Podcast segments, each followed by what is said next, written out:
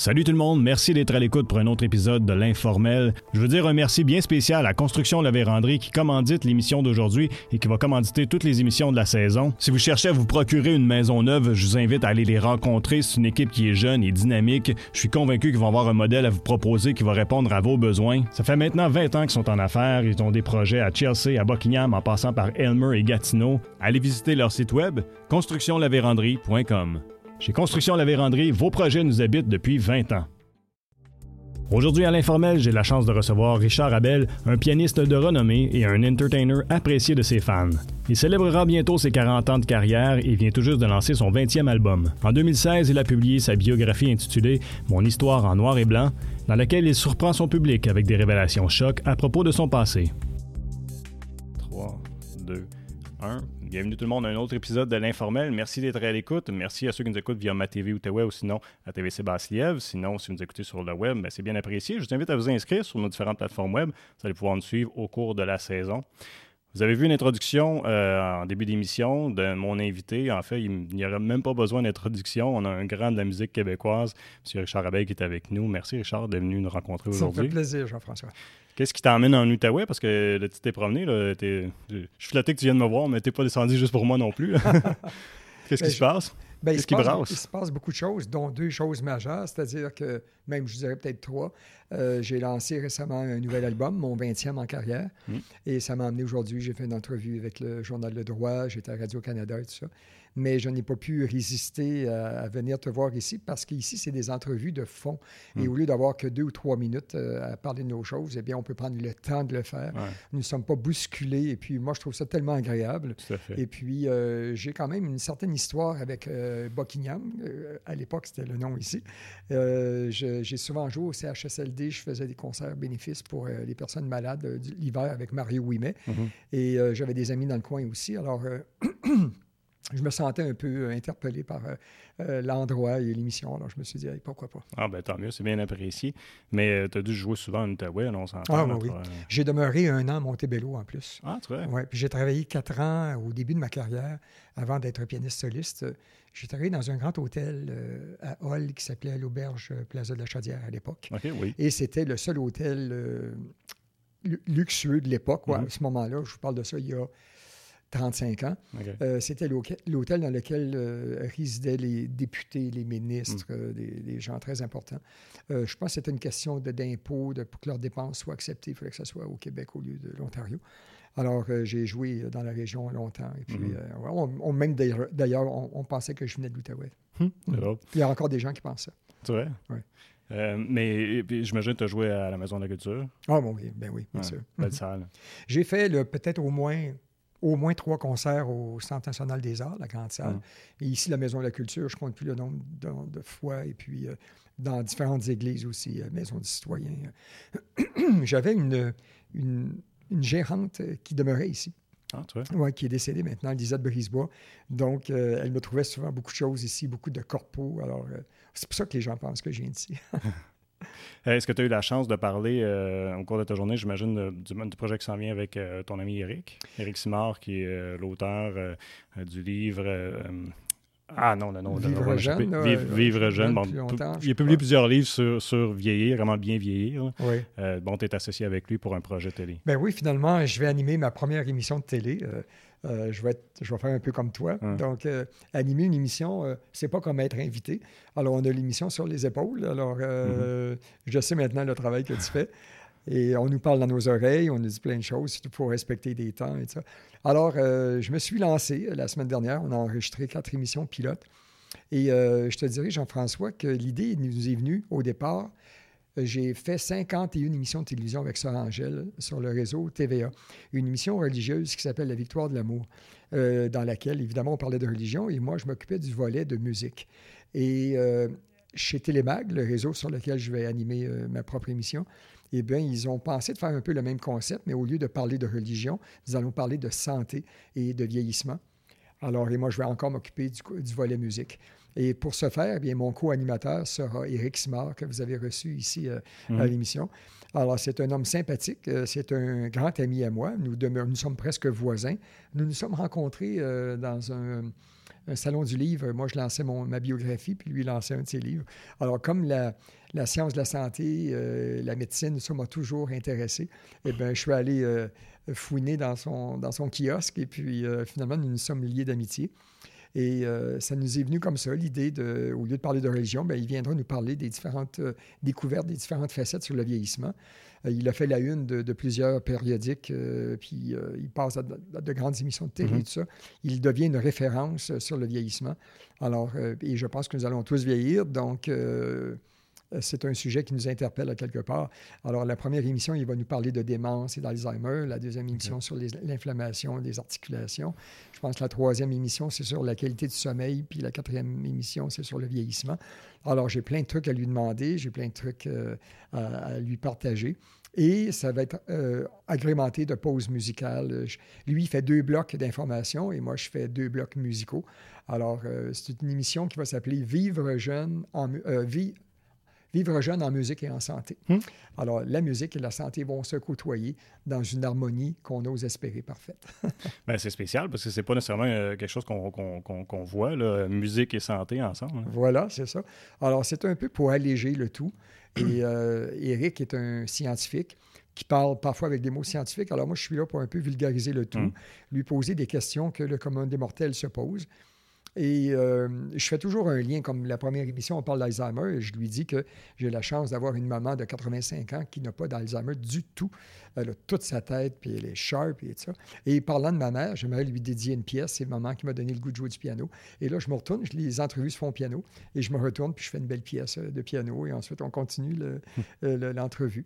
Alors, euh, ça serait une idée, ça. S'il y avait eu un piano aussi, j'aurais fait la pu. même chose. On aurait pu. J'imaginais mal, c'est drôle, hein. je l'aurais pas fait parce que mo- je pense pas que ça aurait pu rendre, rendre justice à la qualité de, de- de son ou de comment tu peux jouer. Mais euh, c'est drôle parce que j'aurais peine ima- à t'imaginer sur un clavier. tu sais. Genre, Ouais, on- non. Mais quand ça vaut la peine, euh, euh, on peut avoir un, un piano. euh, J'ai parfois un piano à queue électrique qui, puis qui fait maintenant très bien le travail. Aujourd'hui, c'est à s'y méprendre. Les nouveaux pianos électriques, Ouais. là, c'est vraiment. Ils font de l'échantillonnage presque parfait du Mm. piano. En fait, un piano électrique de nos jours, c'est qu'ils enregistrent quelqu'un qui joue du piano, il joue une note et puis ils enregistrent la note. Donc, c'est un vrai son de piano. Où est-ce qu'il y a des problèmes? C'est au niveau des harmoniques, parce que lorsqu'on frappe une note au piano, les autres cordes vibrent et ça fait des harmoniques.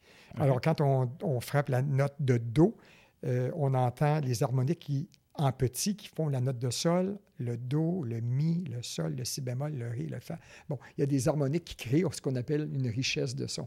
Alors, euh, c'est un défi au niveau technologique d'essayer, avec les pianos électriques, de recréer pas. des là. harmonies, mais ils en font moins. Ouais. Alors, euh, ils installent des petits micros, euh, entre autres, ils ont toute une technologie pour euh, que vraiment, là, ça crée l'illusion quasiment d'avoir, d'entendre des harmoniques. Hum. Ah, c'est intéressant. Ouais. Tu as mentionné ta mère. euh, C'est ta mère qui t'a initié au, au piano? Moi, ben, en fait, euh, elle jouait du piano à l'oreille, mais euh, j'ai eu une enfance très difficile. Puis euh, le piano venait comme un, un time-out, comme on dit en anglais, comme une trêve euh, dans tout ce, ce brouhaha, je dirais, euh, compliqué qui était ma vie à ce moment-là. Et euh, quand un moment je jouais du piano, pour moi, la terre s'arrêtait de tourner. euh, le son qui sortait de cet instrument-là, c'était mélodieux, c'était ce que j'ai compris plus tard au niveau scientifique, euh, on a dit souvent que s'il y avait plus de musique, il y aurait moins de guerre. Hmm. Euh, on ne peut pas se battre. Il n'y a pas de chicane avec de la belle musique. On, on va mettre une musique agressive pour se battre, mais de la belle musique, ça ne porte pas Ça à se battre, ça apaise Hmm. plutôt. Alors, c'est ce que maman faisait sans, le- sans le savoir, c'est que lorsqu'elle jouait du piano, ça m'apaisait. Ça apaisait mon cœur, euh, mon esprit.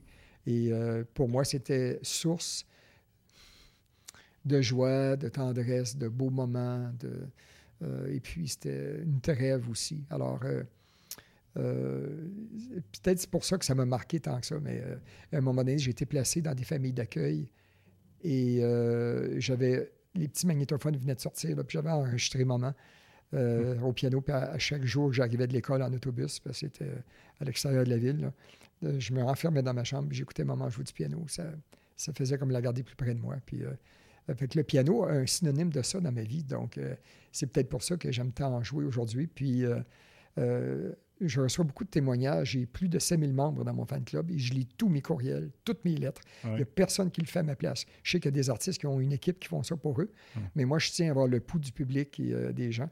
Et puis, je reçois souvent des commentaires qui me disent Votre musique me fait du bien, euh, j'ai arrêté de prendre telle pilule ou euh, j'étais un peu dépressif ou dépressive et puis maintenant, ça va mieux, puis la musique fait du bien. Alors, j'ai l'impression un peu de soigner les gens par ma musique. Moi qui voulais devenir docteur quand j'étais plus jeune. Oui, c'est ça. Ben, j'ai vu une photo de, de toi habillé en déguisé en docteur. Euh, c'était, je prenais ça au sérieux. Là. Euh, j'ai 14 ans, je pense, ou 15 ans, là-dessus. Et euh, le sarreau, puis le, oh oui, le, pad. Et en, arrière, on peut voir mes instruments chirurgicaux qui me servaient à, à, disséquer des grenouilles puis des souris. Ah, j'étais moi, pour moi, je, devenais médecin. Là. C'était, je me voyais médecin vraiment. Et à l'âge de 19-20 ans, eh j'ai bifurqué en musique parce que euh, comme travail pour payer mes études. J'étais pianiste dans une école de chant très connue euh, que fréquentait Ginette Renault et beaucoup d'autres grands artistes. Et euh, j'ai compris la différence entre la passion. La musique, c'est une passion.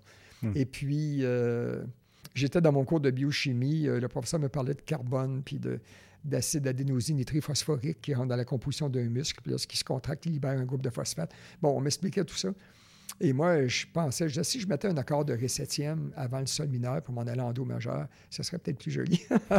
Alors, au lieu d'être des liaisons de carbone, c'était des, liaisons d'harmonie euh, dans ma tête. Hmm. Alors, finalement, il a fallu que je me rende compte que la, la musique m'attirait plus, c'était plus passionnant. Alors, euh, j'ai bifurqué en musique, mais j'ai toujours continué de m'intéresser à la science, la santé. Alors, l'émission euh, vient brûle pour point. Euh, l'émission avec Éric Simard, c'est parfait pour moi. Si on m'avait parlé de chasse et pêche, j'aurais été perdu. Hmm. De mécanique et de voiture, encore plus. De bricolage, encore plus. Mais au moins, je connais les produits naturels, la médecine. C'est toujours quelque chose qui m'a toujours intéressé depuis que je suis jeune. C'est spécial. Comment est-ce que là, ça revient? Ça revient. OK, non, tu n'es pas en médecine, mais tu vas animer une émission. Je vais animer une émission en musique, de musique et de, et de, sciences de la santé. C'est merveilleux. C'est mm. moi, c'est ma vie. Alors, euh, c'est vraiment, je dis merci à la vie. euh, bon, tu as parlé de, d'un passé euh, plus difficile ou plus jeune, c'était difficile. Euh, est-ce que, est-ce, c'est quoi qui t'a motivé à dire, OK, ben ce passé-là, je, je, vais, en faire un écrit? Ben, c'est pas toi qui l'as écrit, mais on va faire un livre pour parler de mon passé. Qu'est-ce qui t'a motivé à le faire? Parce qu'avant ça, est-ce que je pense pas que c'est quelque chose tu parlais vraiment publiquement? Non, c'est ça, non, non. C'était trop pénible. D'ailleurs, le livre a été écrit par un journaliste de Radio-Canada, un journaliste qui a commencé ici d'ailleurs. Il s'appelle ah. Denis Martin Chabot. C'est un. Moi, il y a 35 ans, je faisais mes premières entrevues avec lui qui était à la télévision communautaire de Gatineau. OK. Oui, puis après ça, il est, engagé euh, à, Radio-Canada, puis il est, allé dans l'Ouest canadien, puis je pense qu'il a vécu dans, le bout d'Halifax aussi. Alors, pardon. Et quand. Euh, les éditions, les éditions de, la semaine m'ont proposé, lui comme journaliste, j'ai fait Denis Martin Chabot, ben mon Dieu, il était là à mes tout débuts. Je vais me sentir comme dans ma, vieille paire de jeans si je fais des entrevues avec lui. Mm. Et je tenais qu'il y ait un, journaliste qui fasse euh, le travail de journaliste en écrivant mon livre. Lui est allé interviewer plein de gens autour de moi pour vérifier mes dires. J'avais peur que les gens pensent que j'exagère ou, comme on dit au Québec, que je beurre épais hum. euh, et que je vais le faire du sensationnalisme. Alors, lui est allé interviewer ma mère, entre autres. Il a mis le magnétophone devant elle et m'a décidé de tout raconter.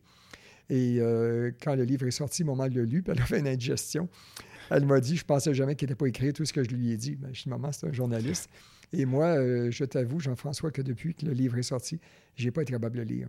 J'ai assez pleuré en racontant toutes mes histoires de plus jeune que, non, un jour je le lirai peut-être, mais je sais ce qu'il contient. C'est moi qui l'ai raconté pas mal. Hmm. Et euh, qu'est-ce qui m'a décidé à le faire pour répondre à ta question? Je m'excuse, je m'évade un ben petit peu.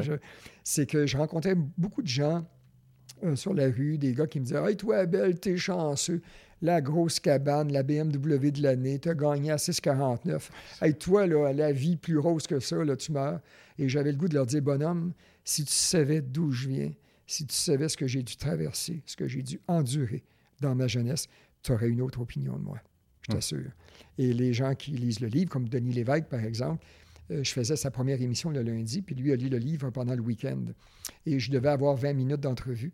Et lorsqu'il est arrivé sur le plateau, il dit J'ai annulé les deux autres entrevues, je te donne l'heure entière. Oh. Je dis Ah oui, il dit Je croyais connaître Richard Abel, mais on ne le connaît pas. Hmm. C'est pour ça que le livre s'intitule Ma vie euh, en noir et blanc. Hmm. parce que les gens connaissent les touches blanches de ma vie, parce que je fais allusion au clavier piano, du piano, évidemment, mais ils ne connaissent pas les touches noires de ma vie. Je n'osais pas en parler. Alors, euh, pour une fois, j'en parle, j'ouvre mon, mon, mon cœur. Et de parler de. Lorsqu'on écrit un livre, ça prend une certaine, un certain courage. Mais Daniel Ouimet m'avait dit tu vas voir, c'est comme une thérapie. Et c'est vrai. Parce que parler de. Lorsqu'on écrit un livre sur sa vie, on doit tout raconter, on doit tout dire, Hmm. au- au- autant que se peut. On doit parler de notre orientation, on doit parler de plein de choses personnelles. Et de débattre de ça à la télé devant des centaines de milliers de personnes. Quand j'ai passé à Paul Arcan aussi, euh, à la radio, tout ça, c'est.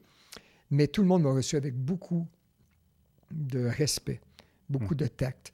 Et je n'ai reçu, miracle, aucun message homophobe à mon égard. Euh, au contraire, les gens m'ont plutôt félicité parce que je ne les ai pas pris pour des cruches. Je ne les ai pas remplis comme des cruches, mais j'ai plutôt ouvert mon cœur et j'ai plutôt raconté mes choses telles qu'elles sont et, telles, et que je, me suis raconté tel que je suis. Je n'ai pas demandé d'être ce que je suis, je suis né comme ça. Et puis, euh, c'est comme ça, on doit l'accepter, on doit vivre avec. Et euh, voilà, et les gens ont apprécié que je dise la vérité au lieu que je Mm. les bourre de mensonges. Mm. Alors, euh, et maintenant, ça met les pendules à l'heure. Donc, les gens qui ont lu mon livre, il est devenu un best-seller. Euh, donc, il y a plusieurs personnes qui disent c'est vrai, on ne connaissait pas, puis on comprend pourquoi tu as voulu l'écrire. Parmi euh, les choses que- que- dont tu as parlé, euh, il y a la relation avec ton père qui était plus difficile. Oui. Euh, Papa, papa avait des, compl- des, des problèmes de consommation d'alcool et euh, de, drogue. En fait, il fumait du, cannabis et euh, il en faisait pousser, il faisait sécher ça le fourneau. Mais bon. Et euh, c'est peut-être la raison pour laquelle j'ai jamais touché à ça. Et je suis assez honnête pour dire que si j'avais fumé la cigarette, probablement j'aurais essayé un joint comme tout le monde. Mais comme je fumais pas et comme je voyais que ça détruisait sa vie, mais surtout que ça le rendait comme une bête. C'est-à-dire que quand mon père a mis fin à ses problèmes, lorsqu'il a repris sa vie en main, c'était un homme extraordinaire. Hmm. Alors, ça m'a fait découvrir que mon père n'était pas un monstre. C'est ce cocktail néfaste qui lui faisait faire des choses monstrueuses. Lui n'est pas un monstre. Alors, parce que les 25 dernières années que j'ai vécues avec mon père ont été harmonieuses, ont été superbes. On a fait du ski nautique ensemble. On a même fait un numéro père-fils sur la scène avec mon père. On peut voir ça sur YouTube. Si on tape Richard Abel et Claude Abel, on voit y a quelqu'un avec un cellulaire, mais c'est c'est assez bien euh, filmé. On est en Floride et mon père n'avait jamais joué qu'un orchestre avec des violons puis euh, tout ça. Et on fait un numéro, il joue de l'harmonica et moi je l'accompagne au piano avec mon orchestre. Et puis à la fin, les gens se lèvent debout de façon euh, spontanée. Et puis, je prends mon père par la main, je fais le salut habituel. Puis là, je décide de le prendre dans mes bras et dans l'oreille, je lui chuchote Ben, on vient de loin. Hein? puis il avait les yeux pleins d'eau, puis moi aussi. On vient de loin. De se prendre dans nos bras, puis de partager la scène. Jamais, quand j'avais 10 ans puis 15 ans, j'aurais pensé de faire ça un jour avec lui. Mais justement, il a mis fin aux problèmes de sa vie. Et c'est pour ça que j'en c'est parce que ça donne de l'espoir aux autres qui sont pris avec ce problème-là. Il est possible de s'en sortir. Vous avez une preuve vivante devant vous qui vous en parle. Mon père ne vit plus, mais mon père a mis de l'ordre dans sa vie. Il est devenu sobre et puis il a fait des choses merveilleuses. Et les 25, merveilleuses, je veux dire, et les 25 dernières années, euh, on a, on a vraiment. J'ai acheté ma première maison. Et, mon Dieu, moi qui n'ai pas habile de mes mains, je te dis, père, je l'appelais, hey, père, là, ça- le- le- la coutière, le gars, ça coule ici. Il faudrait peinturer ça. Puis une chance, mon père était là. On a vraiment rattrapé euh, plusieurs années, en tout cas. Mais malheureusement, au début, ce cocktail néfaste qui ingurgitait lui faisait faire des choses monstrueuses, dont battre maman euh, à répétition. Et lorsqu'on a 5-6 ans, et on voit mon, son père, euh, maman couché par terre, mon père assis par-dessus, puis il l'a frappé à coups de poing, c'est traumatisant. Euh, J'en reviens pas de la résilience d'un enfant. J'en reviens pas comment je m'en suis sorti sans Ouais. avoir besoin de, de- de- de soins. Euh, je- en fait, c'est un miracle d'être, euh,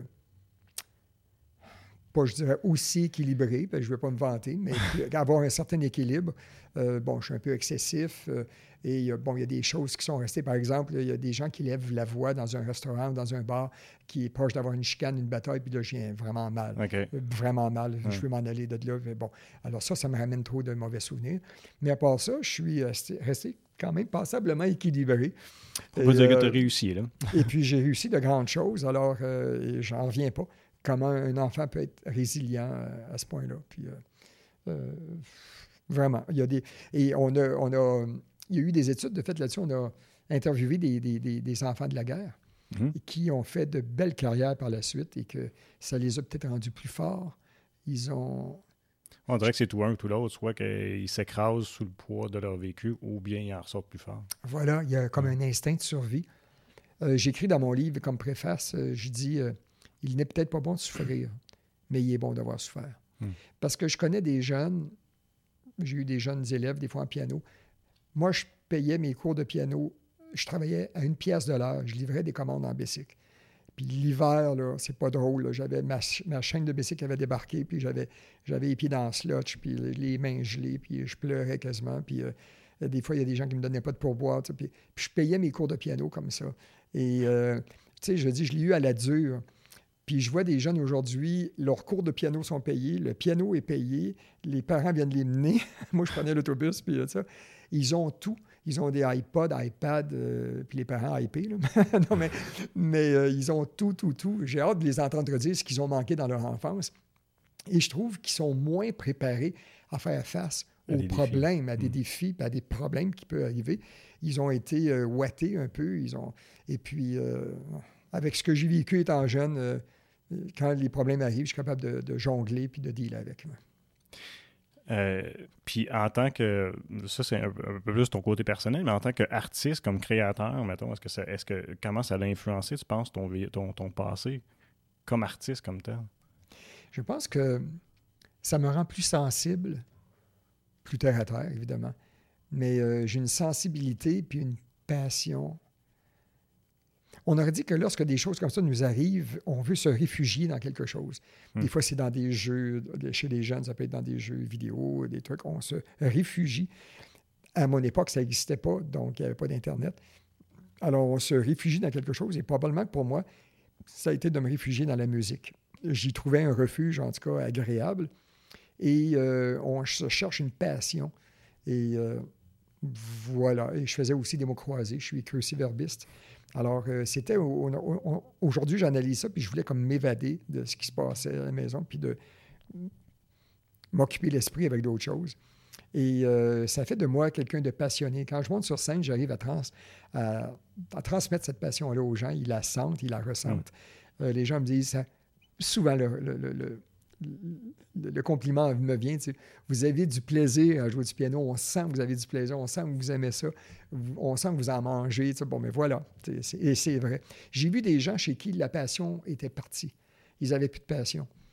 Alors, euh, c'est comme être avec notre conjoint, notre conjointe. On ne s'aime plus, on reste ensemble par, par sécurité. OK, tu veux dire, mettons que la passion de, de, leur art, mettons, oui, est partie. les a quittés, c'est ça. J'ai vu un artiste, par exemple, j'ai j'ai fait venir à Montréal euh, Al Martino. Al Martino, c'est le chanteur qui, euh, qui incarne, en fait, un, chanteur dans le film Le Parrain. C'est lui qui chante, puis la, tête du cheval qui est coupée, c'est son histoire à lui. Et bon, mais lui, ce, chanteur-là est, euh, une grande.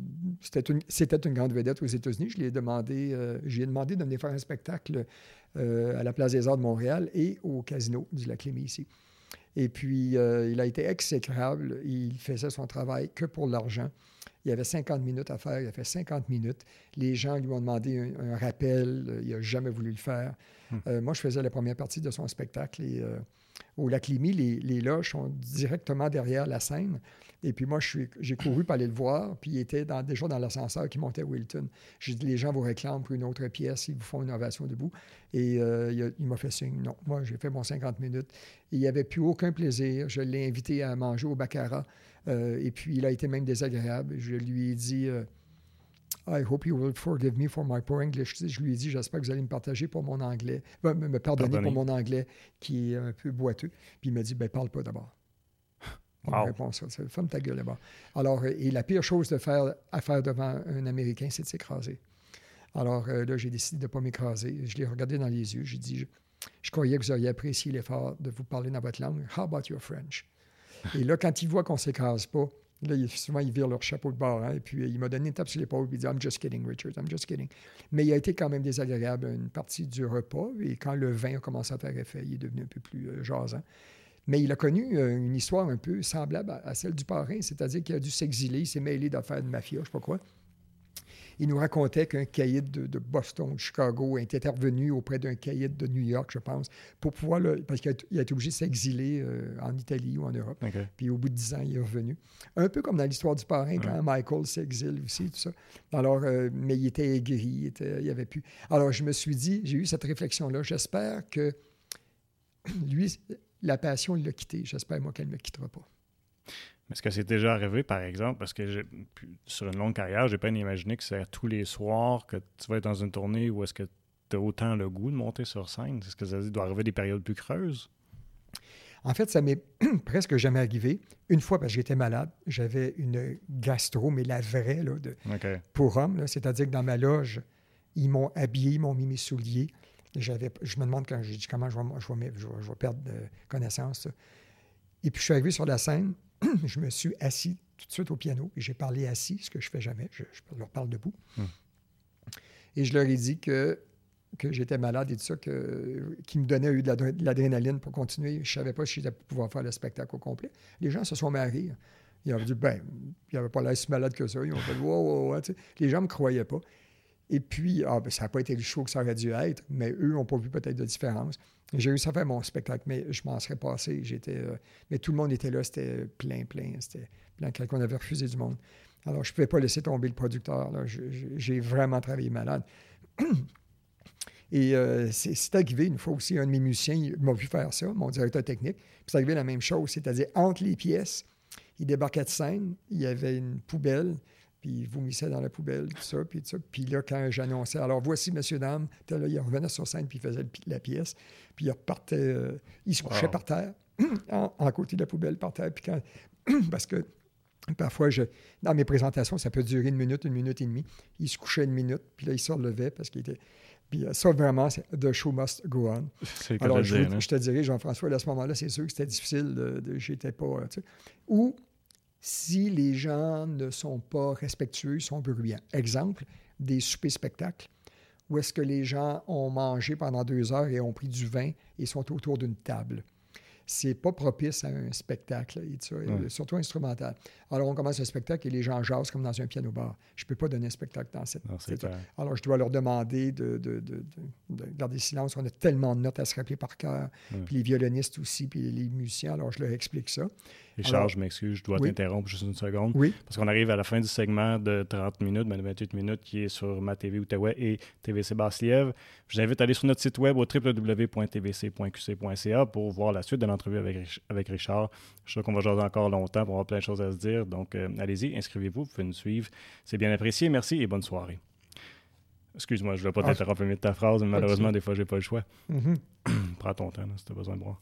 Mm-hmm. Euh, donc, tu disais que dans cette ambiance-là, tu ne pouvais pas performer parce que là, c'était trop bruyant. Mais, mais j'y arrive la, plupart du temps. 9 fois sur 10, je vais arriver à installer euh, ce respect. Je leur dis, écoutez, c'est comme si vous êtes au cinéma et la personne devant vous parle, vous n'êtes pas content. Alors, je vous demanderai si c'est possible. Je sais que vous avez pris un petit peu de vin, mais donnez-moi une petite chance.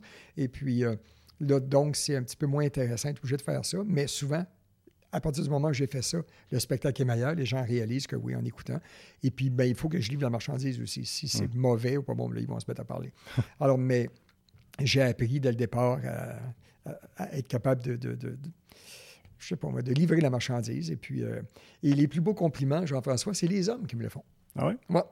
Puis, euh, c'est drôle. Euh, ils, viennent à la table de disque à la fin, puis ils me disent euh, Monsieur Abel, je vais être honnête avec vous, puis je sais ce qu'ils vont me dire. Ils me disent toujours la même chose. Je, les devance. Je dis C'est ça. C'est ma femme. T'es venu de force parce que ta femme ne conduit pas. Il dit C'est ça. Il dit Moi, je pensais de trouver ça plate. Il dit Moi, du piano pendant deux heures. Je pensais. Mais je pensais pas que euh, tu comptais des jokes, puis euh, il y avait on pouvait chanter, puis on, euh, c'est, vraiment varié. Puis en tout cas, je me suis pas ennuyé une minute, puis bon, mm. ainsi de suite. Fait que je trouve ça très intéressant. Je dis yes. Mais c'est vrai que pour faire ici au Lac Limé, je pense j'avais fait une série de 20 spectacles. Pour faire 20 spectacles au, casino, je faisais un spectacle le jour et un spectacle le soir. pour en faire 20, puis à Montréal, la salle est plus petite, j'en ai fait 42 il faut, euh, il faut que le spectacle soit ne faut pas que ce soit un récital de piano. Et j'ai rien contre les récitals de piano, mais c'est différent. Hmm. Et aux États-Unis, on m'a montré la différence entre un pianiste et un pianiste entertainer. Un pianiste donne un récital, un pianiste entertainer donne un show. Euh, c'est une variété. Hmm. Euh, Liberace avec des costumes, puis des, des, invités, puis tout ça. Puis c'est un peu ce que je fais aussi. Euh, est-ce que tu fais encore des, petites salles? Parce que là, on sait que tu es en préparation d'un spectacle euh, à, Québec. Ça, Mais en fait, je devais faire le centre Vidéotron, parce que j'ai fait le centre Belle. Oui. J'ai fait la place Belle. Je devais faire le centre Vidéotron, mais ça a été ah, annulé. Ça plus. Ah. Guylaine Tanguay et moi, on nous a annulés. Alors, il faut croire que euh, mais la personne qui m'avait engagé a perdu son poste, puis la personne qui a pris le poste, du moins, c'est ce genre de spectacle-là. C'est pas l'endroit. Euh, on pensait que c'est plus pour les jeunes, et puis ils ont un peu raison. Euh, j'ai beaucoup de personnes âgées qui m'ont dit Monsieur Abel, dans des stades comme ça, on marche trop, il y a trop de marchage. Pour ma mère qui est âgée ou qui est Alors, on aime mieux des, salles comme la maison ici, l'Odyssée, vous avez, hein, je parle de la Maison de la Culture. On aime mieux des salles comme ça où est-ce que c'est plus convenable pour nous. Alors, euh, peut-être. Ben, pourtant, ça avait très bien marché euh, au Centre Bell en, oui, au Centre 2005. oui, euh, oui, en 2005. tu es bien renseigné. Parle-moi d'un animateur qui se renseigne avant de recevoir un artiste. J'essaye un peu. ah oui, parce que ça n'a pas toujours été le cas. Hein. un jour, j'ai fait une entrevue comme ça, puis le gars commence, puis c'était à la radio, il me dit Quelle sorte de chanson vous chantez oh. Alors, au lieu de le faire, le faire mal paraître, je lui ai répondu par une blague ben, J'ai dit Je chante la pomme, mais je suis plutôt pianiste. Et puis, bon, là, il a regardé ses notes, puis une chance qu'on était à la radio. Mais euh, c'est le fun de parler à quelqu'un qui est préparé. Et euh, c'est ça. Donc, euh, le centre Vidéotron, ça a sauté, mais c'est correct. Parce que c'est grand. quand je fais la, Maison de la Culture, par exemple, moi, je n'ai pas le track. 8h moins quart, 8h moins 10.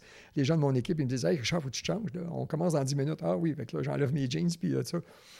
Pas de track, pas rien. Mais rendu à plus de 3000 sièges, là, Place Belle, le Centre Belle ou la CNA, Hmm. la grande salle. Quand ça a plus que 2500, 3000, là, là on aurait dit euh, Ah, OK, là, j'ai un petit, des petits papillons dans le ventre. C'est drôle, c'est psychologique, dans le fond. C'est psychologique. Tu vas faire la même chose. Hein. Voilà. Donc, euh, je donne un exemple pour comprendre les gens qui, qui m'écoutaient. On va mettre une, une planche d'un pied d'ici à 40 pieds là-bas. Puis je vais vous demander de marcher sur la planche, sur le plancher, jusqu'à là-bas. Vous n'aurez pas de problème. Hmm. On prend la même planche, on la met en deux buildings. C'est la même planche. C'est le même show mais la perspective est différente. Essayez de marcher sur la planche jusqu'à l'autre côté pour voir. Pourtant, c'est la même planche. Alors voilà, c'est la perspective, c'est la même chose. Hmm. Moi, 1200 euh, places et moins, c'est ma zone de confort, je suis habitué. Je ne regarde même pas à terre. Hein, euh, je m'en vais de ça. Passer 1200, euh, là, quand ça commence à être 2500, 3000, la planche est plus haute puis euh, j'ai plus peur. Mais est-ce que tu apprécies peut-être plus le contact avec le, avec le, public? Parce que nécessairement, ça doit être différent là, à, mm 5000 personnes versus euh, une salle à 800, mettons. Là. Ben oui, effectivement, la, la proximité, l'intimité est différente. Puis euh, j'aime mieux ça parce que je suis un gars qui communique beaucoup. je parle, même des fois, il faut que je m'arrête parce que même des fois, entre les pièces, je raconte des anecdotes, des choses, puis je prépare la pièce. Mais quand j'arrive pour la jouer, tout le monde est bien préparé. Et puis, je vais raconter différentes choses, puis un peu d'humour aussi. Puis, mais euh, je communique beaucoup. Euh, puis on a dit, lorsque c'est plus grand, c'est une autre dynamique. Mais c'est correct. C'est prestigieux. Hein. On, se sent, on sent important quand on fait le centre belle. On fait wow. mais quand même, j'imagine que tu as apprécié ton expérience pareil. Ah, ben oui, c'est ça. C'est juste que j'ai le trac. J'ai le trac hmm. Euh, mais est-ce que ça se pourrait que ça vient du fait que, parce que tu as joué, euh, puis ça, j'ai hâte de t'entendre là-dessus, parce que je trouve ça particulier, tu as, joué dans, dans, des centres commerciaux. Pour commencer. Pour commencer dans tes mm-hmm. débuts, mais nécessairement, quand tu es dans un endroit comme ça, tu es tout vulnérable, tout près du monde, les gens peuvent venir quasiment te mm. parler pendant que tu es là. Peut-être que c'est ton début qui a fait que tu apprécies plus le contact plus intime dans tes spectacles aujourd'hui? Pour me faire connaître, euh, tu as raison, Jean-François, j'ai joué dans les centres commerciaux. Je jouais par terre avec un petit piano électrique. Ça faisait minus. c'est humiliant. Euh, je jouais gratuitement. Euh, en, retour, les gens qui voulaient bien acheter, à ce moment-là, c'était des cassettes. C'était comme ça que je me payais. C'est un peu humiliant de faire ça, mais je ne trouvais pas d'autre moyen de le faire pour me faire connaître. La musique instrumentale est souvent mise de côté, souvent snobée. Euh, c'est pas tout le monde comme toi qui accepte de recevoir des artistes de musique instrumentale. Je t'en remercie profondément du fond du ben, cœur, vraiment. plaisir. Mais c'est pas tout le monde. Cet été, je voulais faire euh, des émissions estivales. La seule émission qui m'ont accepté, c'est Sucré Salé, mais les trois autres m'ont refusé. euh, parce que je fais de la musique instrumentale. Hmm. Donc, le seul moyen que j'avais trouvé, c'était de jouer dans les centres d'achat. Et les gens entendaient la musique, mais tu as, 30 personnes qui, te passent devant, qui passent devant toi sans même te regarder, souvent, que ça les intéresse pas et tout ça. Alors, c'est très dur et c'est très humiliant. Puis, il y a une personne qui s'arrête à l'occasion, puis m'acheter une cassette. Puis, quand tu fais de longues heures, le samedi, je faisais de 10 heures à 4 heures. J'arrivais à la maison, j'avais plus de main, j'avais plus de dos. Euh, mais j'avais réussi à vendre 100 cassettes dans ma journée. Alors, euh, c'était beaucoup, puis euh, à 10 piastres, puis bon, j'avais fait mon 1000 dollars. Bon, alors c'est comme ça que je me, me, suis fait connaître. Donc, à la dure. Donc, contrairement à l'opposé de Star Academy, par exemple, qui du jour au lendemain deviennent hmm. célèbres en très peu de temps. Mais est-ce qu'ils sont armés à faire face aux difficultés du métier? Ça, c'était notre histoire. pour faire une autre émission là-dessus. ah, c'est ça.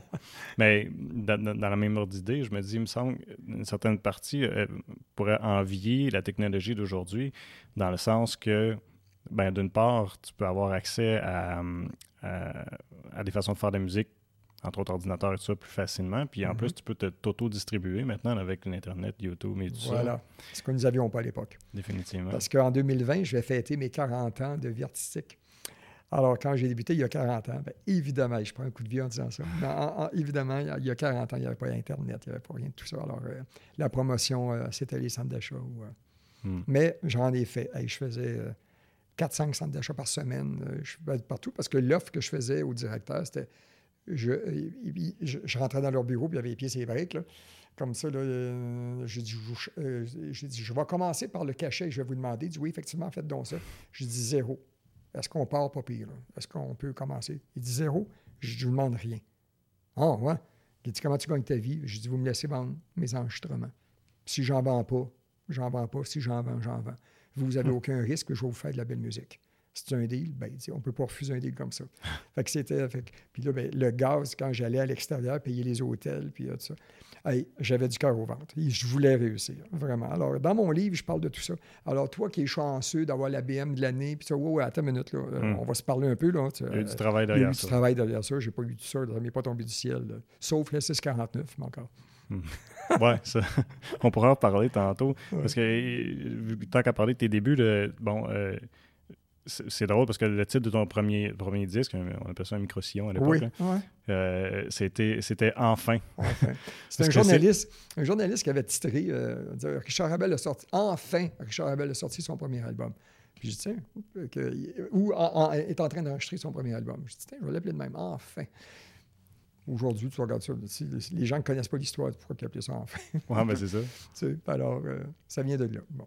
Puis euh, ma face n'est même pas sur le micro-sillon. Alors, euh, ah, on avait mis juste mes mains. On voyait juste mes mains.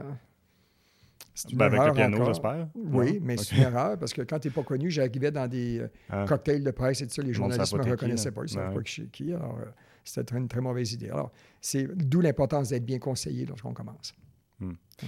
Mais lorsque tu as eu la chance de tenir ton premier disque dans tes mains, ça doit être tout un feeling parce que hmm. on dirait aujourd'hui on prend ça pour acquis, c'est facile de se retrouver ah. sur Internet, mais à l'époque, d'avoir un enregistrement de quelque chose que tu as créé, c'était quelque chose. Oui, puis Jean-François, avant le micro-sillon, j'ai fait 3,45 tours. Il y a des gens qui ne savent même pas c'est quoi. Je leur montre ça, c'est un peu. c'est le plus j'en ai sorti, ouais. Hmm. J'en ai sorti un une fois, puis ils ont dit Ah, mon Dieu, un gros CD. C'était un 45 tours. Mais j'ai pas fait 78 tours. Avant ça, il y avait des 78 tours. Ah, Mais j'ai fait 3 45 tours. Alors, ça ne me rajeunit pas. Il faudrait quasiment les montrer, ça serait drôle. Savez-vous c'est quoi 45 Le pire, c'est qu'on en a. On, a, ah, ben, on a déjà eu euh, une, euh, une, disco mobile il y a bien ah, des années ici, puis c'était des disques, c'est drôle. Ben euh, mais quand même, de le tenir, est-ce que tu te souviens du sentiment que tu as eu ben d'accomplissement, j'imagine? Hein? Quand j'ai reçu ma boîte chez nous, je l'ai ouvert. Si j'avais eu un cellulaire, hein, j'aurais filmé ça. Ah, Aujourd'hui, on filme ces choses-là, mais à l'époque, c'est juste dans ma tête. Mais je suis là, ah, mon premier disque. Puis je l'ai mm. mis sur, mon, sur ma table tournante pour l'écouter. Puis tout était correct. ah oui, c'était un beau moment. Euh, tu as appris de ta mère donc, tu jouais à l'oreille. Ensuite, Moment, je jouais à l'oreille, c'est ça. Elle a dit Fais pas comme moi, toi, apprends la musique. OK. J'ai commencé à jouer à l'oreille un petit peu au début. Bon. Mais euh, ça n'a pas été long, j'ai commencé des cours avec des, religieuses. OK. Je, pensais que tu avais commencé à, l'oreille, puis je me dis, il y a dû avoir un mécanisme que tu dois te défaire puis réapprendre quand, quand, quand, quand, tu t'en vas. Euh. Ben, en fait, c'est une fausse conception, c'est que les pianistes euh, qui jouent du piano ne devraient pas jouer à l'oreille. Oui, non, non, non, il faut bien jouer à l'oreille, il faut bien la cultiver. C'est que ça, souvent, euh, je comprends les professeurs de piano, puis les religieuses et tout ça, ils voulaient pas.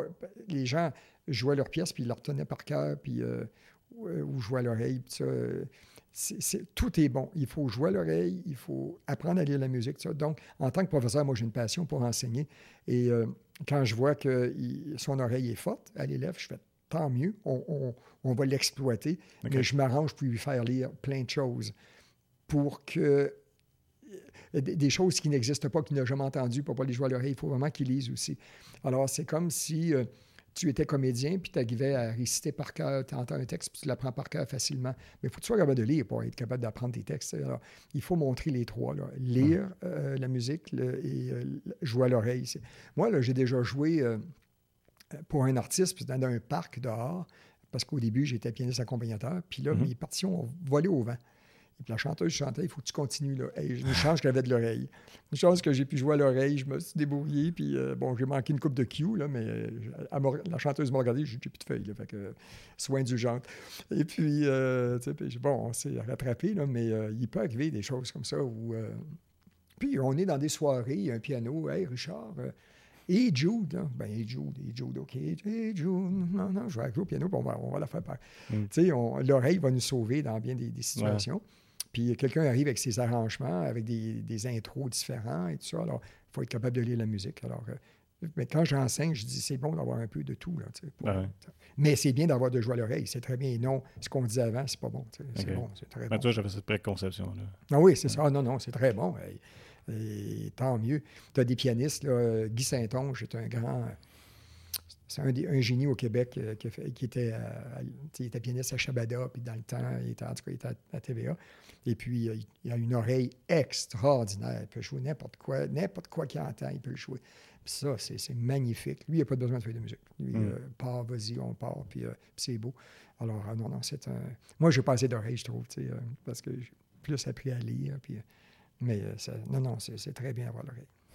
D'ailleurs, il y a des cours de, pour travailler l'oreille. Il y a des cours de solfège dans ça, pour justement travailler l'oreille.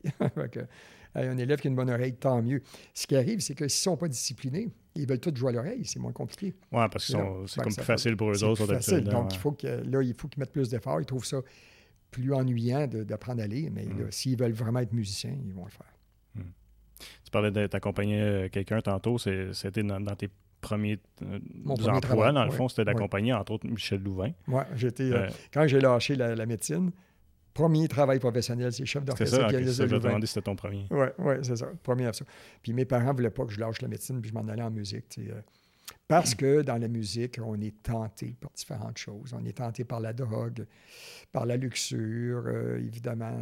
on entend tous parler. On regarde des, films comme euh, Queen, euh, hmm. Elton John, euh,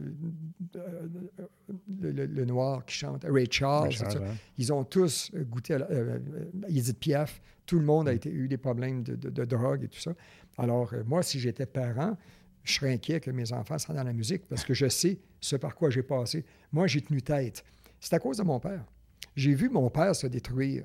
Je voulais tellement pas faire ça. Je voulais tellement pas prendre d'alcool.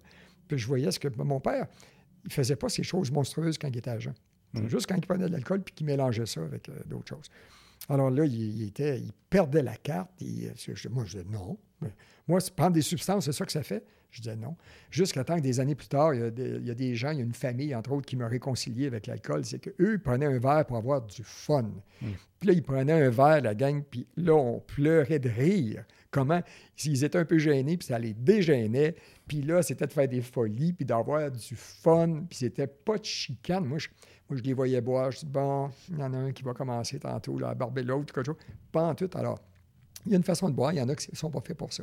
Mm-hmm. Moi, j'ai laissé mon père faire tout ça, puis euh, finalement, je ne bois pas aujourd'hui. Euh, je n'ai jamais fumé la cigarette, je n'ai jamais, jamais, essayé les drogues. Puis, euh, mais je serais, je serais inquiet que mes enfants s'en aillent, si j'en avais, euh, qui s'en allent là-dedans. Mais moi, j'ai été capable de passer à travers. C'est pour ça que mes parents ne voulaient pas trop trop. Mais quand ils m'ont vu, pianiste et chef d'orchestre de Michel Louvain, ça les a calmés. On fait bon, OK. Alors là, ils étaient tous fiers. Là, Mais comment ça a été de travailler avec lui? Euh, Michel est un, homme passionné aussi. C'est un homme qui, euh, je l'ai déjà vu malade. Et puis j'ai dit à Michel, euh, on était aux États-Unis à Wildwood, puis j'ai dit, Michel, on peut couper deux pièces. Puis il m'a dit non, ils ont payé, puis ils sont venus me voir, puis je vais toutes les faire. Hmm. Alors voilà, donc voilà. Euh, si j'avais dit ça à Al Martino, il aurait dit oh, on va en couper trois si tu veux. Alors, euh, donc, il y a le souci. Michel est un peu soupe au lait.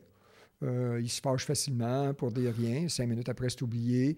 Oh, il y a de la poussière, il va changer des affaires, l'éclairage. Bon, mais un coup qu'on lui donne ce qu'il veut, c'est correct. Puis, mais au moins, il est sincère. Il est sincère avec les gens. Il, fait le métier pour les vraies raisons. Hmm. Tu as accompagné plusieurs euh, artistes au Québec. Mm-hmm. Est-ce qu'il y en a qui, qui sont démarqués comme expérience que tu as vécu, que, que tu retiens plus ou qui sont. Bien, il y a la grande Alice Robbie. Euh, dans ma biographie, je lui consacre un chapitre complet. Euh, Alice, si on a regardé la mini-série et le film qu'on a fait sur elle, on sait qu'elle a subi une lobotomie. On lui a enlevé une partie mm. du cerveau en tentant d'enlever une, partie de son agressivité. Ça n'a pas vraiment fonctionné. Alors, elle avait beaucoup de tempérament et euh, c'était pas évident des fois de, de dealer avec elle. Euh, mais lorsqu'elle montait sur scène, c'était la grande Alice. Alors, euh, elle m'a marqué. J'ai, par contre, tout appris, je pense, de l'école du musical. Il y avait un personnificateur féminin qui était très populaire dans les années 60, 70, 80, qui s'appelait Gilda. Mm-hmm. Et Gilda faisait du musical et j'ai tout appris de lui ou d'elle ou de, de ses spectacles parce que dans une musical, on doit savoir danser le tap dance, euh, faire des chorégraphies, faire des sketchs, euh, jouer le piano évidemment, chanter, il faut tout faire. Et euh, puis si on le fait mal, ça passe pas, c'est difficile. Alors ça, ça a été ma plus grande école. Je le dois, je le dois à Gilda. Ouais. tu as eu la chance à toucher à, tout, ça. Ça a dû sortir un peu de ta zone de confort. Eh ben, oui, là, puis faire du tap dance, par exemple, faire une chorégraphie avec tout le monde, puis les, quand il y avait une, ouverture du musical, c'est tout le monde est sur la scène, puis on a des chorégraphies. Faut, c'est pas, on s'en va pas de même au hasard comme ça. Puis il faut jouer dans des sketchs aussi, euh, avec des costumes, des changements de costumes. Alors, quand j'ai fait des émissions à Radio-Canada dans lesquelles j'avais deux minutes pour me changer de costume, j'étais habitué. J'étais pas, euh, pas engourdi, là, euh, puis hmm. Fait que ça a été ma plus grande école. Oui, je pense. Clairette aussi, qui était une boîte à chansons qui, euh, qui c'était plus l'art, c'était plus des chansons à texte, euh, chansonniers, tout ça. J'ai retenu deux autres. J'ai appris d'eux mon métier. Hmm. Tu me parlais tantôt, euh, tu, tu, as enregistré ton 20e album en carrière. Hmm. Là, on a parlé du micro-sillon. Aujourd'hui, le, monde de la musique est complètement changé.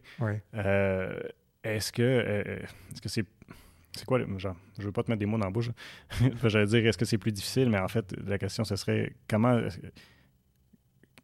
comment c'est différent aujourd'hui de distribuer sa musique? Parce que là, le système est tellement différent maintenant avec Spotify, iTunes. Euh, là, on dit que les artistes touchent beaucoup moins. Hmm. Est-ce que c'est aussi difficile qu'on ah, C'est extrêmement difficile. c'est dommage parce qu'avec les réseaux sociaux, on aurait pu vendre davantage d'albums si ça n'avait pas été des Spotify puis du streaming et tout ça. Parce qu'on a eu plus de moyens de parler de notre musique. Ça aurait été extraordinaire. Et puis, on aurait pu faire une fortune, c'est-à-dire que ça nous aurait coûté beaucoup moins cher de faire la promotion. Euh, faire une campagne de 100 000 à la télévision, euh, c'est pas, pas rare euh, pour un disque. Mais si on en vend moins, ça devient compliqué. Hum. Alors là, on aurait dépensé moins en publicité comme ça, puis ça aurait été magnifique. Mais aujourd'hui, on vend. Comme ma, ma, nouvelle BMW, il n'y a même plus de lecteur CD dedans. Alors, ça aide pas les artistes, ça fait qu'on vend beaucoup moins de CD, alors ça devient compliqué. Ça devient plus une carte de visite. Et euh, maintenant, où on va chercher nos sous, c'est dans les spectacles. Mais on espère qu'il y aura une réforme de la, loi sur le droit d'auteur pour que les injustices cessent, parce que être payé euh, un quart de scène, euh, des fractions de scène à chaque fois qu'on entend notre musique, c'est pas, c'est pas fair. C'est à ce point-là, là. Ouais. Quart de scène. Oui, il y a quelqu'un qui me disait l'autre jour, ma pièce a joué, je pense, c'est un million de fois pour 4000 euh, dollars. Quelque chose comme ça. Euh, Je n'ai pas les, les- les chiffres exacts. Là, puis il y en a d'autres dernièrement qui ont- ça a joué, je ne sais pas combien de millions de fois, peut-être 8 millions pour euh, à peine 30 000 ou je ne sais pas quoi. là. Puis c'est, c'est- c'est- c'est comme ridicule. Quand euh, un album coûte des fois 20 30 000 dollars euh, à faire, mais peut-être plus. J'ai déjà fait un album qui m'a coûté 106 000 dollars. Celui que j'avais fait avec l'Orchestre Philharmonique de Prague. L'Orchestre Philharmonique me coûtait 550 dollars de la minute. Wow. C'est sûr qu'on ne peut pas faire Ça, un album à c'était 4 000 après que tu as gagné à 649. Oui, j'avais- Bonne affaire. Oui, c'est ça. ça. m'a permis, la 649 m'a permis de prendre des risques que je n'aurais pas pris euh, si je n'avais pas gagné. Puis, entre autres, j'étais allé faire ce- cet album-là. Donc, euh, aujourd'hui, ben, les albums ne coûtent pas moins cher à faire. Euh, quand on va avoir des vrais instruments, sur mon album, on entend 24 violons, la vraie clarinette, la vraie flûte traversière, le vrai saxophone, la vraie trompette, euh, euh, la vraie mandoline, la vraie guitare, la vraie contrebasse. euh, tout est vrai, là, ou presque. Alors, euh, mais ça, ça coûte des sous. Mais je ne veux pas lésiner trop trop sur la qualité. Alors, mais on vend moins d'albums. Alors, c'est difficile. On se demande toujours est-ce que c'est le dernier? Et je me pose la question, c'est le 20e, probablement que c'est le dernier. Mais il y a bien des artistes qui se sont Ah, aventurés à dire ça, puis en ont fait d'autres par la suite. Alors, euh, c'est pas une promesse que je fais, mais ça va dépendre. Tu touches à quelque chose d'intéressant aussi parce que, je- ben, je sais pas si tu avais vu ça, parce que là, la musique aujourd'hui, tout est différent aussi au niveau de la façon de la faire. Bon, tu dis, parce que tu parles de vrai clarinette, vrai violon, etc. Aujourd'hui, euh, je sais pas si tu avais entendu ça, mais tu dis que tu es passionné d'enseigner. Je suis sûr que, en tout cas, si tu n'as pas entendu parler, tu vas trouver ça intéressant. Euh, Paraît-il que les jeunes apprennent de moins en moins la musique. Ils sont moins intéressés à aller à se donner la peine d'apprendre un instrument de musique parce qu'aujourd'hui, on a la technologie, l'ordinateur pour le faire qui facilite le travail. Qui reproduit le son, c'est ça. Ouais. Mm. Euh, au point tel où y a dans les ventes de guitares, ça baisse. Il y a même des compagnies qui, euh, comme Fender là, qui vont dire euh, Ah ouais? qui sont obligées de di- diminuer leur production, leur production de guitares. sais. Mhm. Euh, J'imagine comme artiste, ça doit, ça doit, ça doit t'interpeller de dire Oh, wow, ouais, c'est- ça se perd, ou, ou du moins le monde est en changement. Je ne sais pas à quel point ça Mm. se perd, mais tu sais, de voir que les jeunes sont moins intéressés, c'est quand même triste. Euh, à mon âge, j'ai vu souvent le, la pendule aller un peu à l'extrême droite, puis après ça, elle revient, Hum. puis là, ça s'ajuste. Ça va milieu. trop à gauche, ça, puis, puis à un moment donné, il y a juste un milieu. Admettons qu'on joue de moins en moins d'instruments, tout ça, et les gens font tout à partir d'un clavier ou de l'ordinateur. Là, ça va devenir rare, les gens qui jouent de la musique d'un instrument, puis là, on va se mettre à trouver ça beau. Hum. Et là, d'après moi, le prendre sais, là, lui, il va prendre une guitare. tu sais, Hey, gars, un gros CD, tu sais, le 45 tours, là. Il va, il va prendre, hey, ça, c'est une guitare, ça. hein? Puis il va arriver, là, puis il va, avec ses doigts, il va sortir euh, des belles mélodies, des belles affaires. On va faire, wow, c'est lui qui va avoir l'attention. Mm. C'est lui qui va faire, parce que tout le monde va être sur l'ordinateur. Puis là, à mon avis, ça va revenir. Ben, regarde les Puis vinyles, ils surtout un violon. Voilà. Mm. Puis surtout un violon. Le violon, on va prendre un instrument.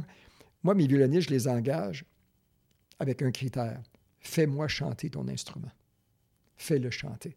Puis là, s'ils le font chanter, là, c'est beau, je fais t'es engagé. Voilà. Surtout, c'est une belle attitude. Mm. Puis je leur dis ça, deux choses. Tu fais chanter ton instrument, tu le fais vibrer, tu, le fais, tu nous touches le cœur avec, et non de façon technique et robotique. Et, euh, Mm. Tu nous touches le cœur, puis une belle attitude. Parce que expliqué à mes musiciens, souvent je vous engage pour vos aptitudes, euh, mais je dois vous laisser aller pour votre attitude. Alors, mais si vous avez une belle attitude, puis vous avez des belles aptitudes, vous allez faire long jeu.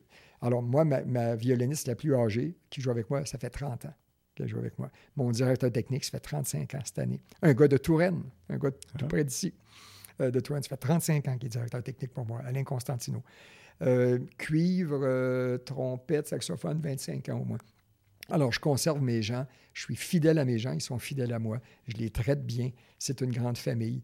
C'est pour ça que j'ai pas le trac aussi. Quand je m'en vais en Inde, comme en m'en venant ici, là, j'étais en train de dealer avec l'Inde pour y retourner une quatrième fois. OK. Ah, ça, c'est- pénible, c'est difficile. D'abord, c'est 24-26 heures d'avion. Puis rendu là-bas, je, là, je suis hors de ma zone de confort parce qu'il faut que je parle en anglais et je suis pas bilingue. Alors, c'est plus difficile pour moi de communiquer en anglais, euh, trouver les bons mots et tout ça. Et je joue avec des musiciens qui ne me connaissent pas. Ah, là, je me sens perdu. Je suis vraiment hors de ma zone de confort. Alors là, je suis en train de dealer avec. Le, il veut que j'y retourne pour le mois de décembre pour des concerts de Noël. On est en train de dealer ça. Là, Bah, c'est compliqué. Alors, en Inde aussi, euh, il faut aller à la clinique euh, du voyage, puis ça prend des piqûres, des choses Ah, deux ouais. semaines avant de partir, des médicaments qu'on prend une semaine ou deux avant de partir, puis euh, des, des- toutes sortes d'antibiotiques qu'on apporte avec nous au cas où. La première fois, mon, mon gérant s'est ramassé à l'hôpital en ambulance. La dernière fois, mon directeur technique, là, deux, trois heures avant le spectacle, il était couché par terre. là. Euh, moi, j'ai jamais été malade, je crois. Mais il faut se brosser les dents avec une bouteille d'eau. C'est Mm. vraiment compliqué, l'Inde.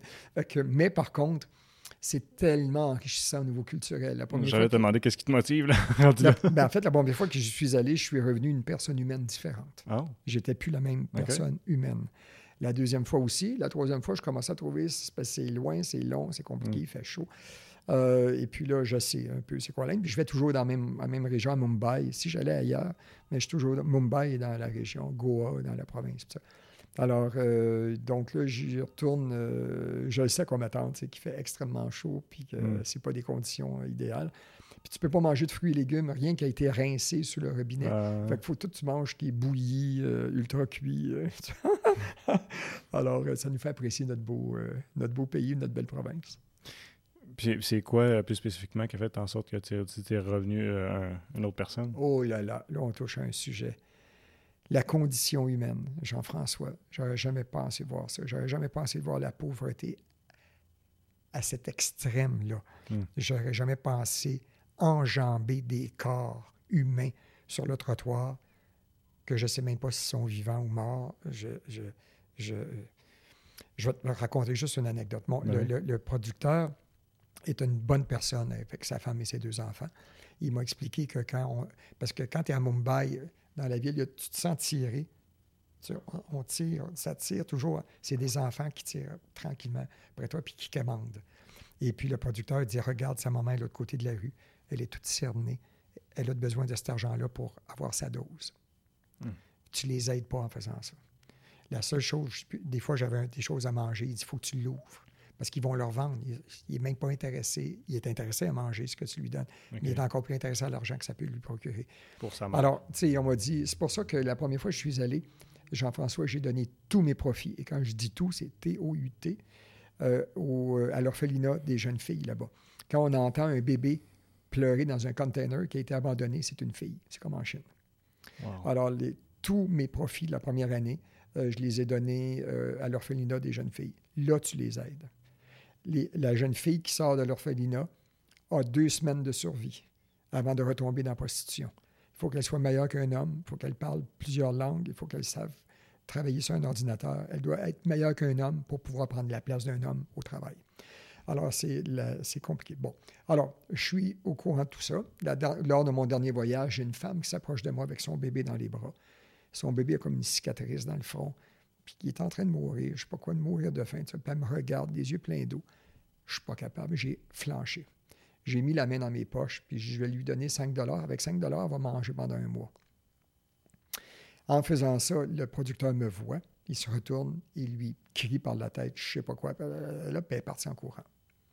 Alors moi, j'ai trouvé ça très ordinaire, parce que je me suis dit à mon âge, tu m'as expliqué la situation, Hmm. mais c'est à moi que revient la décision. Mhm. Si je décide, moi, de lui donner de l'argent, c'est ma décision. Alors là, je regarde le producteur avec des yeux lui demandant des explications. Et l'explication qu'il m'a donnée m'a scié les jambes. Euh, il m'a dit T'as pas vu ça à la télé? T'as pas vu la nouvelle arnaque qui existe Euh, J'ai dit Non. Il dit Ça, c'est des bébés loués. La mère qui a des problèmes de, de drogue est obligée de louer son bébé 25 sous par jour euh, parce qu'elle a besoin de sa dose. Elle n'a pas le choix. Là, la femme qui a le, le- le bébé, elle, c'est pour ramasser de l'argent aussi. Et puis, c'est pas son bébé. Son bébé, il pleure d'en face. Fait qu'elle ne veut pas qu'il pleure d'en face. Elle lui donne de la drogue pour qu'il arrête de pleurer.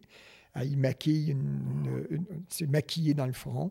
Mais on sait que c'est pas son bébé. Donc, lui, il lui a dit La police n'est pas loin. Est-ce que tu veux qu'on aille chercher la police, vérifier si c'est ton enfant, puis elle est partie en courant? Wow. on est rendu là. Alors, là, les bébés qui se louent là, à 25 cents par jour pour euh, ramasser de l'argent pour la drogue, j'ai fait comme c'est c'est épouvantable. C'est. Ça doit être difficile pour toi d'envisager de retourner à chaque fois, me semble. Quand on revient de l'Inde, on revient une personne différente. quand on voit ça, ça nous remet les pendules à l'heure, ça nous fait apprécier ce que nous avons. Ça. Plus de gaspillage. Je gaspille plus chez moi. Je ferme l'eau en me brossant les dents. Hmm. Puis du gaspillage de nourriture, il faut vraiment que. faut vraiment que ça soit exceptionnel. Alors, je trouve le moyen de réaménager les légumes qui restent avec d'autres choses, mon gaspillage. Hmm. Et euh, voilà. Je m'excuse d'être émotif. C'est parce ben, que quand je me rappelle de pas ces te blâmer non plus. là euh, moi aussi, je le serais, je peux te garantir. Mais c'est quand même, si je peux ramener du positif, c'est que le, ta, ta, ta, vie de, comme artiste t'a permis de vivre des expériences humaines puis de développer comme personne. C'est ça. C'est loin de l'image de c'est loin de l'image justement ah c'est facile la vie euh, la BM tout ça, parce que la vie d'artiste c'est ça que c'est là. Hmm. Euh, fait que, et le plus gros cadeau que j'ai eu de la vie, ça a été d'apprécier ce que j'ai. J'ai rencontré des gens qui n'appréciaient plus ce qu'ils avaient. Ils étaient blasés. Hmm. Euh, il y avait un animateur, il y a bien, bien longtemps, dans les années 70, qui s'appelait Coco Douglas. C'était un animateur euh, de radio gay, euh, un peu féminin, mais très sympathique, qui était dans le jet set. Lui, un matin, il se levait, il dit Bon, ce soir, on, on soupe à Paris. On déjeune à New York. je veux dire, c'était comme ça sa vie. Puis il m'a dit, il n'y a rien de pire, Richard, que d'être blasé. Il n'y a plus rien qui me fait rien. Hmm. Une belle suite à une chambre d'hôtel, j'en ai tellement vu. Manger du caviar, puis du filet mignon, affaires, ça ne m'intéresse plus. De rencontrer des gens avec des beaux costumes, les affaires, il n'y a plus rien qui m'impressionne. Ils sont blasés. Puis j'ai fait, ah, ouais. Moi, j'étais pauvre à l'époque, je l'écoutais parler. Ben, je dis, pas, j'aimerais avoir une belle voiture. Bon. Alors, aujourd'hui, j'apprécie tout ce que j'ai. Mais hmm. c'est parce que j'ai connu cette extrême pauvreté-là aussi. Euh, et puis j'ai connu ce qui se passe ailleurs dans le monde. Puis quand je rentre dans ma maison, ça fait 23 ans que j'habite, c'est encore beau à chanceux. Hmm. Un beau foyer. J'ai un beau, une belle salle de bain en marbre avec un plancher chauffant. Puis ah, c'est agréable. Puis j'apprécie. Puis quand je m'en vais dans ma BM, là, je fais comme elle est, elle est, à mon image. Une BMW, ça t'amène où tu vas aller. Puis ça niaise pas. Puis moi aussi, dans la vie, je suis comme ça. On niaise pas. Un chef d'orchestre, on compte un, deux, trois, il faut que ça parte. Mm. Alors, une BM, ça part. Et puis ça, ça nous amène où que ça veut aller. Et, euh, puis, mais je l'apprécie. À chaque fois, je dis Richard, t'es chanceux, n'est-ce pas? T'apprécies ce que tu as. Contrairement à des gens que je vois, ils n'apprécient plus ça. Mm. Alors là, c'est le fun. Puis je me dis, bon, je les vois la personne, je le mérite euh, avec ce que j'ai enduré. je pense que c'est correct. Puis euh, je pense euh, beaucoup à donner au suivant. c'est bien important que je le fais. Fait que c'est correct. Euh, j'ai envie de. On, connaît beaucoup, on sait que tu vas, tu vas interpréter beaucoup de pièces, mais tu en composes aussi? Très peu, mais. mais tu en as fait quand même quelques-unes. oui. Puis justement, ben pourquoi? Euh, parce que quand on apprend la musique, ça, euh, souvent, on va avoir beaucoup de créateurs qui vont, créer beaucoup. Euh, mm-hmm. Mais pourquoi? Qu'est-ce qui te motive à interpréter plus que, que, composer? Parce que je trouve que j'ai pas de talent de compositeur. à chaque fois que je compose quelque chose, quelque chose, je le joue, puis j'ai l'impression d'avoir entendu ça quelque part. Puis c'est de plus en plus difficile, justement, composer quelque chose, trouver une mélodie qui n'a pas été encore faite. Mm. et là, il y a des, tu, parlais de technologie tantôt, bien là, il y a des chansons qu'on à l'ordinateur, on s'aperçoit que cette ligne mélodique-là se retrouve dans une dizaine d'autres tunes. Ça nous reste dans le subconscient. On a entendu quelque chose dans un ascenseur, dans une voiture, chez un ami, euh, euh, puis voilà, Spotify. Puis il y a des brides qui ça reste dans nous. Puis quand on compose, on va chercher ces choses-là. Mais quand je les écoute, euh, souvent je dis, ben non, ça, ça existe déjà. Puis une fois, j'ai fait une, j'ai fait une pièce classique, puis j'ai composé un bridge.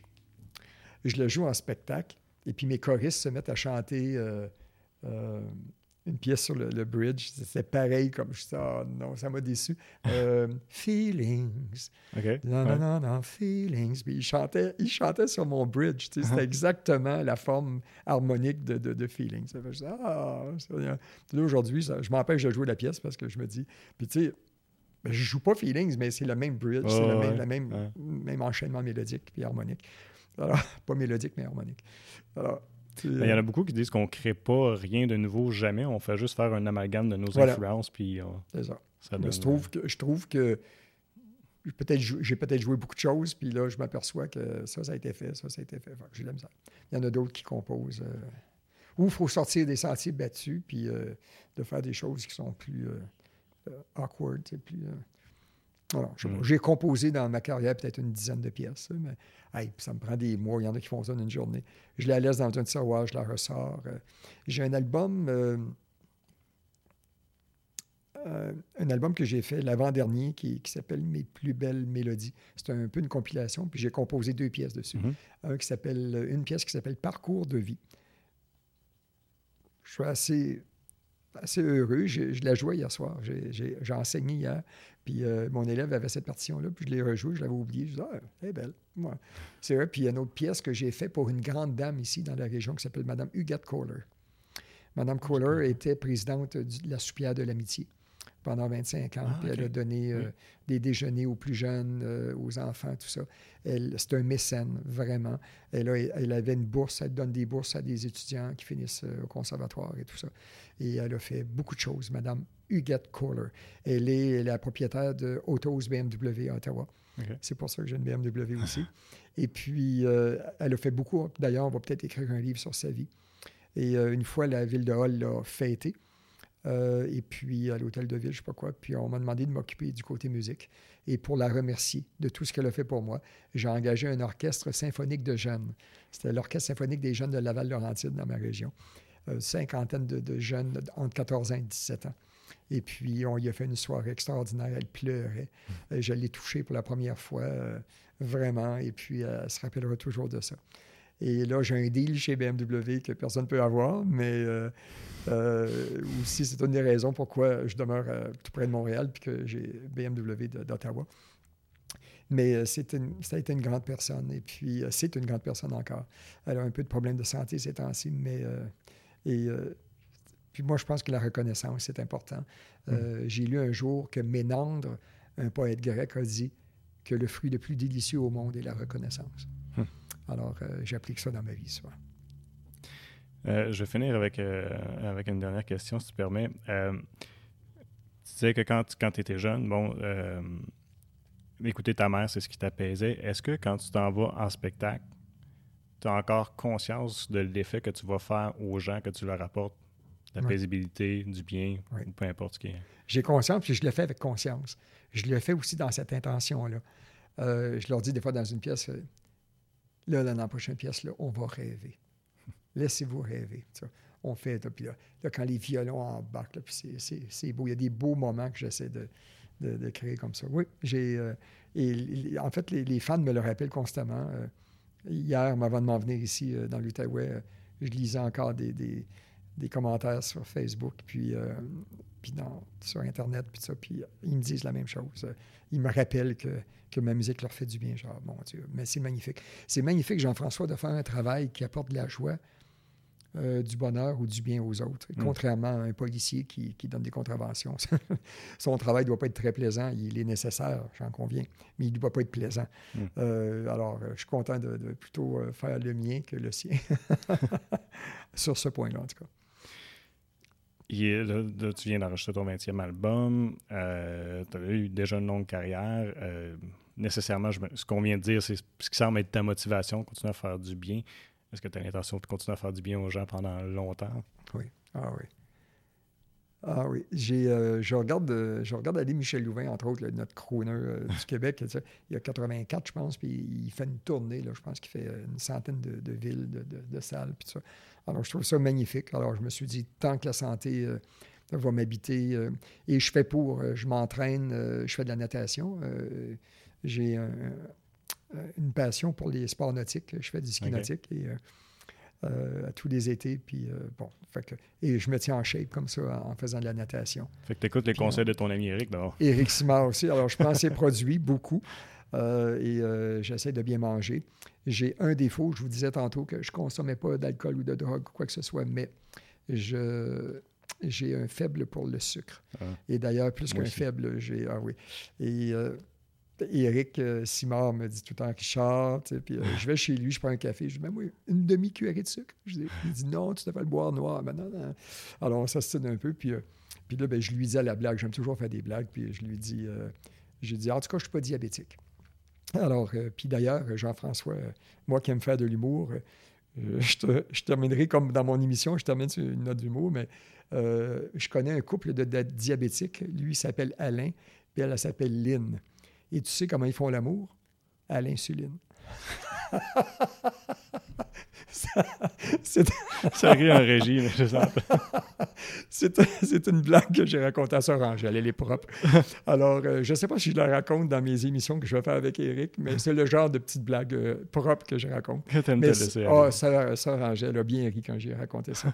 mais euh, je voudrais vraiment prendre le temps de te remercier de, de m'avoir permis d'ouvrir mon cœur comme ça. Je pense qu'on a fait une heure d'entrevue. C'est pas plus. Et puis, euh, vraiment, puis euh, c'est avec toi, tu es. Je disais en régie tantôt, j'ai dit, wow, j'ai hâte de faire l'entrevue avec cet animateur-là parce qu'il laisse parler ses invités. Et euh, je lis en régie, ben, ils peuvent le dire. Voilà. Et en plus, tu es pour eux, ils vont être confirmés dans l'oreille. Et puis, tu es en plus préparé. Et euh, j'aimerais ajouter, si tu me le permets, que s'il y a des gens qui veulent savoir où je serai en spectacle prochainement, la meilleure façon, c'est de consulter mon site web. Et dans mon cas, c'est facile, c'est mon nom en un seul mot. Alors, c'est richardabel.ca. Parce qu'imagine-toi que .com était pris. Il y a un gars au Nouveau-Mexique qui s'appelle Richard Abel et qui vend des maisons. Euh, et, puis là, ben, j'ai entré en contact ah, avec lui. J'ai dit, moi, je suis un artiste, puis j'aurais besoin de richardabel.com. Ton, ton, ton, puis il voulait me vendre ça 10 000 Bon, ben, je lui ai dit, pour 10 000 on va aller à richardabel.ca, qui veut dire Canada, puis euh, ça va être correct aussi. Alors, euh, et puis là-dessus, ben, il y a toutes les informations. Sur mon site web, on peut même entendre des extraits de tous mes albums que j'ai enregistrés. Les gens aiment bien ça, des fois, pour se faire une idée, mhm. d'entendre un extrait. Mhm. Et je ferai peut-être comme Éric Simard, j'aurai probablement euh, les, entre, euh, les, euh, les émissions que j'ai enregistrées, Vivre jeune en musique et en santé, probablement qu'elles sont aussi disponibles sur mon site web aussi, richardabel.ca. Je mettrai le descriptif là, dans le bas de la vidéo. Vous allez pouvoir suivre le lien sans problème. C'est donc gentil. Un gros, gros merci. Ça me fait plaisir. Vraiment le fun. Merci d'avoir été à l'écoute pour un autre épisode de l'Informel. Je vous invite à vous rendre sur nos différentes plateformes web pour regarder ou écouter toutes nos entrevues.